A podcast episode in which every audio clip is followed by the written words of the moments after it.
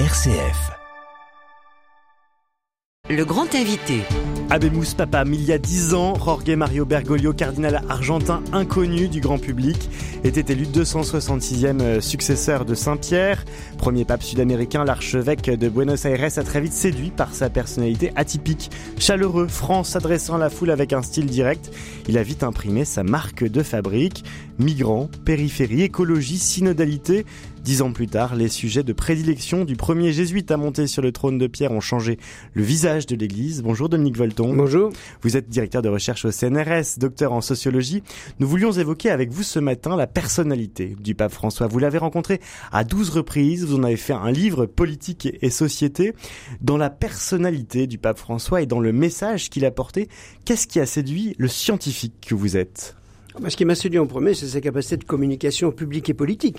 Parce qu'en général, on comprend pas très bien ce que raconte un curé, encore moins quand, quand un évêque parle, un archevêque pas du tout, un pape, rien.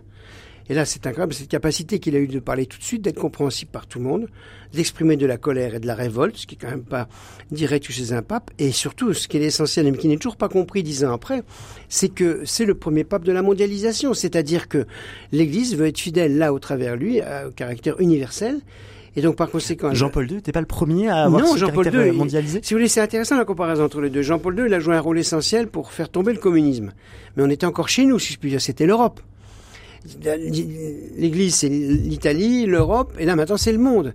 Et alors, non seulement il vient euh, du, Sud, non seulement il vient de l'Amérique latine, mais euh, il vient d'un pays, l'Argentine, qui a été, et de l'ensemble de l'Amérique latine, qui a été bouleversé par l'impérialisme américain, par les dictatures. Donc par conséquent, nous, Européens, pour nous, notre adversaire, c'est l'URSS. Pour un latino-américain, la plupart du temps, c'est ce que représente l'impérialisme économique, financier, politique des, États-Unis. Et donc du coup, il a vu cette colère.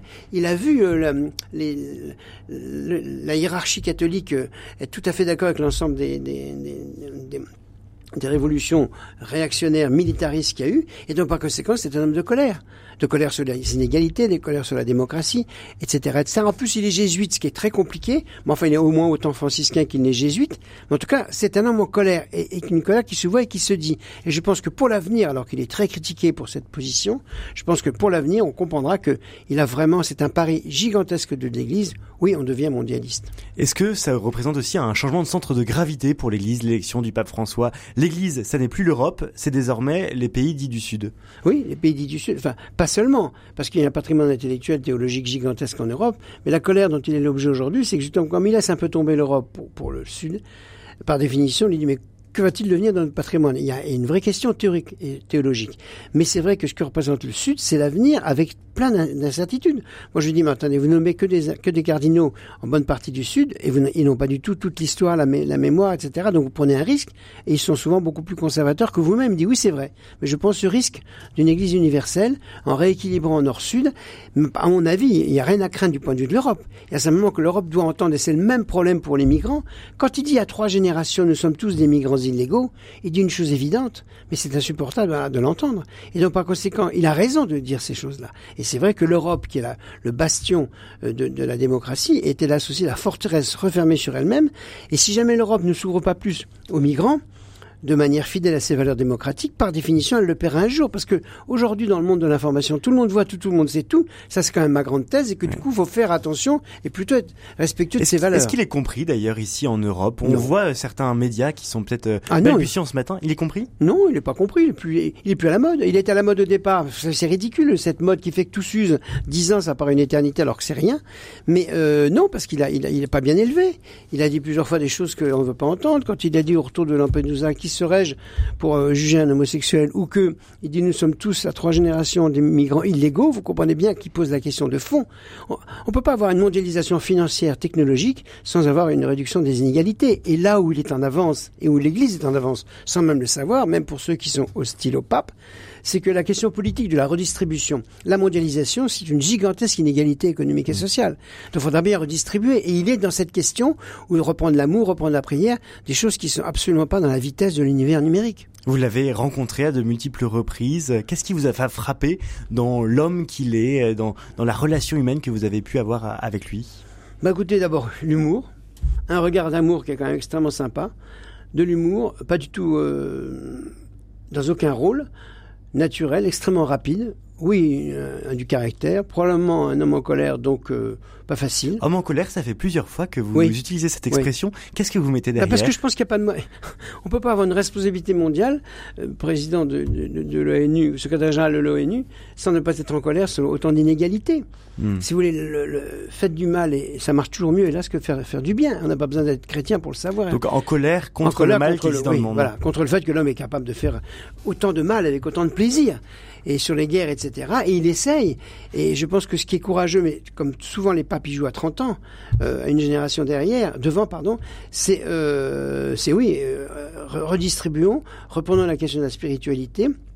Et surtout, alors, il ne parle pas trop à l'Europe, mais il est profondément européen, puisqu'il il est comme euh, enfant de, de, réfugiés, de migrants italiens. Hmm.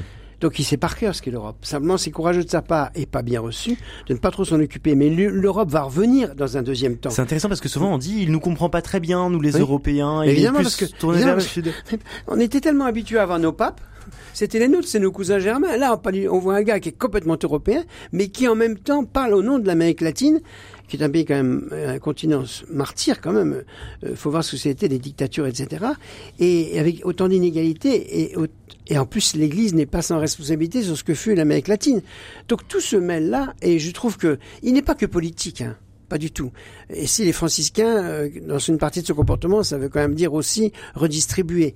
Mais ça veut dire quelqu'un qui dit on ne peut pas revenir à la, foi si jamais on ne tient pas compte du contexte politique. C'est un débat qui existe depuis toujours dans l'Église. Hein. Il y a deux manières de lire les évangiles. Soit ils nous ramènent à l'action sociale, soit ils nous ramènent à la foi intérieure. Et donc c'est un débat et un conflit classique dans les thématiques qu'il a voulu mettre euh, sur le devant de la scène, il y a les migrants, l'écologie, il y a un certain nombre de thématiques qui sont parfois assez nouvelles. Est-ce qu'il a voulu se mettre dans une mode des temps? Il a voulu imprimer sa marque?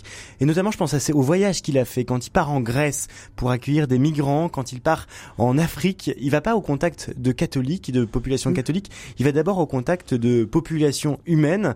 Euh, Est-ce que c'est marquant aussi dans ce pontificat, ce ben, C'est une des raisons du contentieux, notamment des États-Unis et de l'Allemagne vis-à-vis du du, pape François, c'est que euh, oui, il va pas voir les pays cathos qui écoutez, débrouillez-vous, vous êtes riches. Moi, je vais là où il y a personne. Moi, où les, les papes n'ont jamais été. Il a fait quand même plus de 40 voyages et dans plus de 10 pays, il a été où un pape n'avait jamais été. Et même des pays où il n'y a pas de, chrétiens.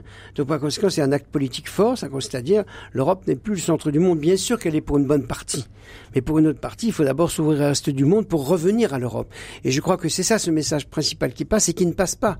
Parce qu'on on veut bien la, mondialisation financière, on mmh. veut bien la mondialisation des riches, on ne veut pas les migrants. Donc, il faudra choisir pourquoi et ensuite on veut pas distribuer. Donc on est sur une question gigantesque au niveau mondial et qui en plus est accélérée par l'ensemble des crises parce que toutes les 4-5 ans il y a une nouvelle crise financière à laquelle on ne comprend rien et qui donne ce sentiment qu'en définitive il n'y a que l'argent. Et il a tout à fait raison de dire qu'il y a d'autres valeurs que celle-ci.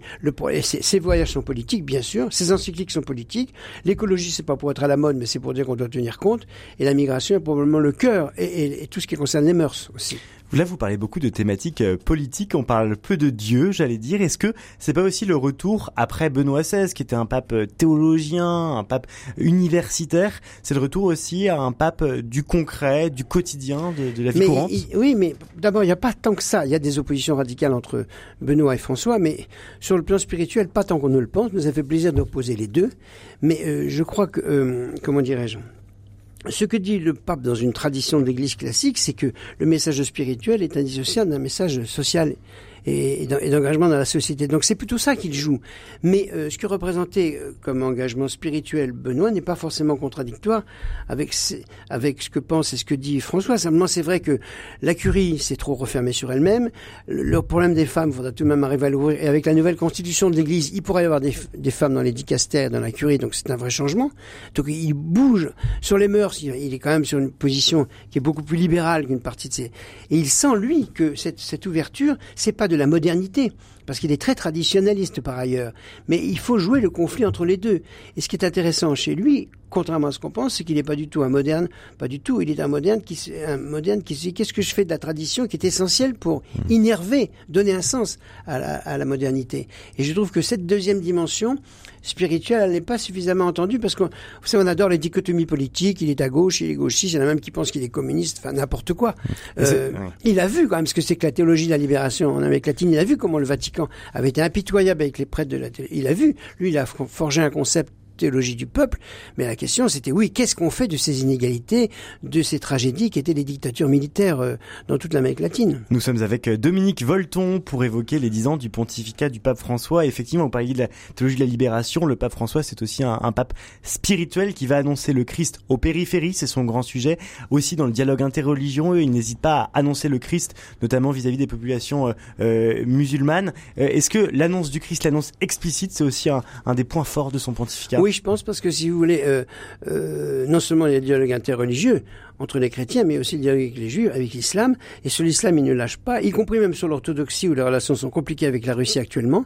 Euh, je pense que cette logique d'ouverture, elle est indispensable parce que c'est aussi une logique d'identité. C'est-à-dire qu'en fait, il annonce ce qu'il est, il annonce que l'Église catholique, la dimension d'universalité, en ne lâchant aucune des dimensions à la fois culturelle, spirituelle et politique. Et je trouve que ce n'est pas facile à faire. Et toute la tradition du Vatican, c'est pour ça que c'est bien mmh. qu'il vienne d'une autre tradition que celle de l'Europe, l'Amérique latine, c'est que c'est plus direct. Nous, on est très alambiqués. Lui, il est beaucoup plus cash. Et c'est une tradition, c'est une dimension de la mondialisation. On ne peut pas continuer à parler ou à agir ou à se représenter comme si euh, on était dans un monde dirigé par l'Europe. Elle est centrale, l'Europe, du point de toutes les valeurs de l'histoire. Mais euh, ce qu'elle rapporte, ce qu'elle apporte, euh, on ne peut pas ne pas l'entendre dans le reste du monde. Et en fait, c'est ça dont il est le témoin et l'acteur. Derrière le style chaleureux, certains décrivent un homme autoritaire aussi. Le pape, est-ce qu'il est tiraillé entre sa personnalité peut-être autoritaire et son devoir d'État qui engage la synodalité, qui engage à la communion? Mais la synodalité, vous savez, c'est lui qui l'a mise en place en disant on va faire un synode mondial, d'ailleurs ça va se terminer cette année, et on va voir ce qui remonte de la base. C'est-à-dire ce qui ne s'est pratiquement jamais fait, sauf les, quand il y a les grands conciles. Et pourtant en Allemagne, on voit qu'il y a peut-être un, malaise vis-à-vis de ce qui peut se faire avec ce chemin En Allemagne, aux États-Unis aussi, il y a plusieurs églises qui sont en désaccord, soit parce qu'elles sont plus conservatrices et réactionnaires, soit parce qu'elles veulent aller plus loin. Mais comme il dit lui-même, si jamais toute l'Église devient trop laïque, à ce moment-là, ça s'appelle l'Église protestante. C'est une blague qu'il dit. Mais ça veut dire que quel équilibre y a-t-il entre la laïcité et les prêtres? Et c'est vrai qu'une partie du, discours religieux... Pardonnez-moi. Pas de problème. Une partie du discours religieux euh, veut choisir entre les deux logiques. Et ce, ce dont, à mon avis, il est porteur, c'est plutôt d'une forme d'équilibre entre les deux. Mm. Et donc, par conséquent, c'est normal qu'il y ait des... C'est un lieu de pouvoir, l'Église, mais c'est pas que du pouvoir. On peut pas réduire l'Église à une analyse sociologique. C'est d'abord de l'anthropologie et de la spiritualité. Et donc, par conséquent, il représente ces contradictions. Et moi, je pense qu'on adore les conflits dans la vie politique démocratique, c'est vrai. Mais en même temps, on peut aussi accorder un peu de temps pour comprendre pourquoi il y a des conflits avec l'Allemagne, par exemple, et les États-Unis, et pourquoi est-ce qu'il peut y avoir d'autres spiritualités qui peuvent venir d'ailleurs. Là où il prend un risque, c'est que les épiscopats qui favorisent dans les églises neuves, comme il est dit, euh, ne sont pas à la hauteur forcément de tous les débats théologiques de l'Europe. Mais c'est pas une raison. Hmm. C'est ça le défi de la mondialisation. C'est qu'on peut pas dire qu'on est dans un monde commun, euh, faire uniquement de l'argent, etc., et laisser tomber à la fois les questions d'inégalité économique et sociale et les questions spirituelles? Vous, le sociologue, le spécialiste de la communication aussi, comment est-ce que vous voyez euh, les, les prochaines années de ce pape? Comment est-ce que vous envisagez les tensions qui peuvent exister au sein de l'Église quand le pape François, lui, cherche à faire communion? Oui, il cherche à faire communion, mais il sait très bien qu'il y a des partitions et des conflits. Moi, je crois que ça reste un homme en colère. Je pense qu'il restera le temps qu'il pourra sur quatre, cinq réformes auxquelles il, ne veut pas lâcher. Par exemple, la réforme de la curie. Par exemple, la réforme de la curie, parce qu'en fait, c'est ce qui était arrivé déjà à Benoît. Benoît avait quitté parce que justement, il n'arrivait pas à faire bouger les choses. Et en même temps, ça se comprend, mais il faut bien arriver à décentrer une partie de l'Église, pas complètement, mais une partie. Donc, sur les mœurs, sur le, la migration, je crois qu'il ne lâchera jamais, sur la répartition des richesses. Sur l'écologie Sur l'écologie mais une écologie intégrale qui est en fait un, discours qui va bien au-delà de l'écologie, qui, qui, de ce point de vue qui est franciscain. Comment ça? Bah, c'est-à-dire qu'en fait, c'est pas seulement l'homme qui protège, qui est un, nouvel équilibre avec la nature, c'est aussi l'homme qui, par le, rapport à la nature, est obligé de changer son rapport à Dieu et à l'autre. C'est vraiment une écologie politique euh, qui va bien au-delà de ce qu'est l'écologie politique d'aujourd'hui. Et c'est ça qui est intéressant, mais ça n'a pas tellement été, pas tellement été entendu. C'est la hmm. politique au sens fondamental euh, du terme. Une pensée donc encore à, à, écouter. Merci beaucoup, Dominique Volton, d'avoir été ce matin euh, l'invité de RCF. Je rappelle que vous avez rencontré plusieurs fois le pape François et vous en avez tiré un livre. Ça s'appelle Politique et société aux éditions euh, de l'Observatoire. Oui, je précise que c'est un livre sur lequel il a donné totalement son accord. Une fois que je l'ai, je montré à lire, il n'a rien retiré, ce qui est important parce que c'est parce que je ne suis pas un catholique de la maison, je suis un universitaire et il a tout accepté dans les questions critiques et compagnie, ce qui trouve, ce qui manifeste une liberté d'esprit assez rare. La liberté d'esprit du pape François et le pape François sera au menu d'ailleurs de Je pense donc j'agis de 9h à 11h. Merci beaucoup Dominique Volton. Merci.